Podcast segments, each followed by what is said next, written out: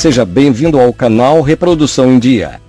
Sua fonte de informações práticas e aplicadas sobre diferentes assuntos de relevância na pecuária. Uma iniciativa da Biotran e parceiros. A ultrassonografia na reprodução de bovinos não é o futuro, é o presente. Quem não acredita nisto já está no passado. Para falar sobre este assunto, o diretor da Biotran, Dr. Carlos Fernandes, que trabalha com essa tecnologia há mais de 25 anos. Carlos, bom dia. Bom dia a todos, muito obrigado aí pela companhia. É, aqui nós estamos em casa, né? Falar de ultrassonografia na reprodução, para a gente é uma, uma satisfação. Nós vimos essa técnica começar aqui no Brasil eu lembro que eu fui conhecer o primeiro aparelho de ultrassom, eu já tinha três anos de formado, isso foi em 1992, e passados aí um pouco mais de 27 anos, a gente trabalha praticamente diariamente com essa técnica, vimos a técnica evoluir e é uma satisfação muito grande falar sobre isso. A ultrassonografia na reprodução de bovinos é uma técnica antiga? Como ela evoluiu? Na verdade, a ultrassonografia não é uma técnica antiga. Comparando com outras técnicas de diagnóstico por imagem, ela é uma técnica relativamente nova.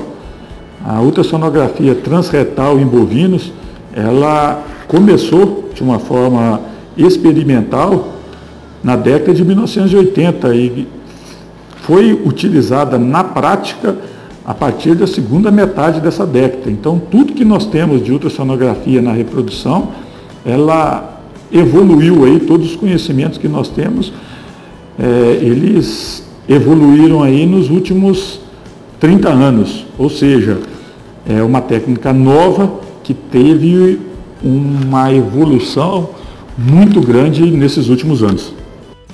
Por que ela evoluiu tão rapidamente? Essa técnica ela evoluiu de uma forma rápida por duas situações. A primeira foi uma grande demanda do mercado. Né? O setor produtivo imediatamente viu a importância e o potencial que a utilização rotineira da ultrassonografia tem nos rebanhos para melhoria de eficiência e com certeza para melhoria financeira da atividade. E além disso, talvez numa segunda fase aí, a evolução foi rápida por causa da redução de custo dos equipamentos. Né?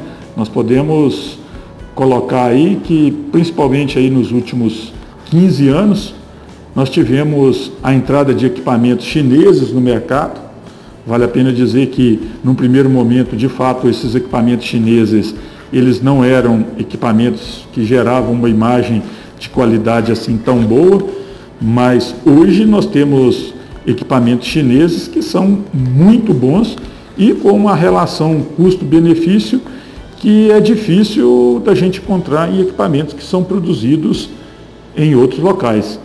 Então, a evolução ela foi rápida, num primeiro momento por demanda do setor produtivo e num segundo momento essa evolução ela foi pela facilidade é, de adoção da técnica, principalmente pela redução do custo dos equipamentos. Quais as principais vantagens na utilização da ultrassonografia? A maioria dos produtores acham que ultrassonografia só serve para saber se a vaca está prenha ou não. Na verdade, além do diagnóstico precoce, e é chamado precoce porque ele pode ser feito de uma forma muito acurada num período bem anterior ao que se consegue fazer por palpação via retal, a ultrassonografia tem várias outras possibilidades, como uma avaliação ginecológica muito mais detalhada de uma fêmea sabidamente vazia, saber o que pode ser feito com essa fêmea, quais, quais os procedimentos que podem ser é, de fato utilizados para que aquela fêmea é, possa ficar gestante mais rapidamente, uma triagem para protocolos de ATF, saber se a fêmea está ou não ciclando, se fazer uma sincronização simples ou não, se as novilhas já estão aptas para reprodução, serve também para diagnóstico de algumas patologias, não todas, mas para algumas delas. Né? E nós temos que lembrar que A ultrassonografia, na verdade, ela é hoje uma ferramenta muito importante de melhoria de eficiência, pensando no diagnóstico precoce. E como que um diagnóstico de gestação pode ser uma ferramenta de melhoria de eficiência? Quando nós tomamos uma atitude com essas vacas que não estão gestantes. Então, acompanhando aí o diagnóstico precoce de gestação, tem que vir uma, uma recomendação embasada, correta, do que deveria ser feito com as fêmeas não gestantes. E lá se fazer ultrassonografia e simplesmente deixar para o produtor uma relação de prenha, vazia, prenha, prenha, prenha, vazia, vazia, prenha, isso não resolve nada. Né? Nós precisamos sim de utilizar a ultrassonografia, descobrir o mais precocemente possível qual fêmea não está gestante e tomar uma atitude com essa fêmea não gestante. É, de fato, como alguns falam aí, talvez o diagnóstico deveria se chamar não diagnóstico de gestação, e sim diagnóstico de não gestação, que é isso que nós estamos procurando. Por que não é utilizada mais rotineiramente e em mais propriedades? Em propriedades maiores, a gente pode considerar que a ultrassonografia é quase onipresente, ou seja, é, ela já é utilizada na grande maioria das fazendas, principalmente fazendas maiores, mais tecnificadas. Né? Nas fazendas menores, de fato, ainda talvez essa tecnologia tenha espaço, e de fato eu acredito que ela tenha, e nesse caso falta técnicos capacitados para utilização da técnica de uma forma bem abrangente. Né? A ultrassonografia ela tem espaço em qualquer tipo de rebanho, só que ela tem que ser usada como uma ferramenta de melhoria de eficiência. E para isso nós precisamos de profissionais de fato capacitados para o uso da ultrassonografia.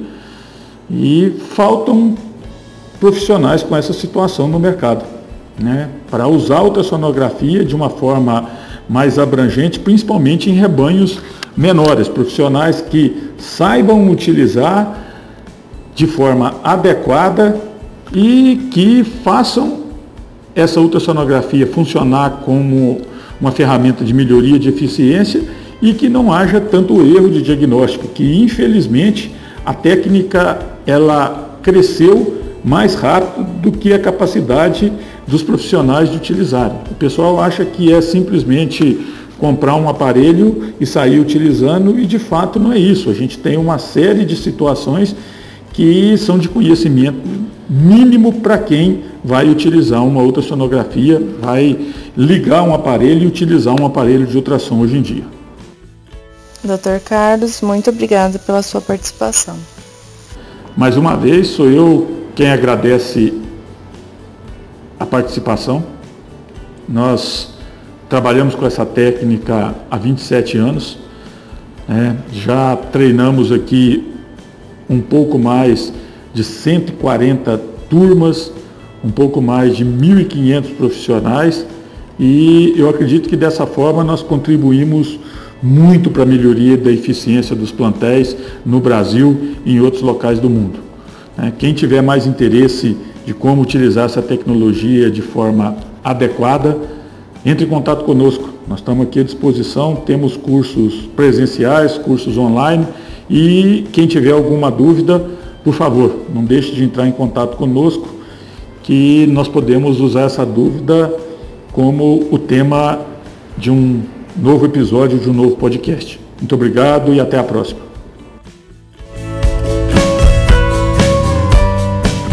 Entre em contato com dúvidas e sugestões de assuntos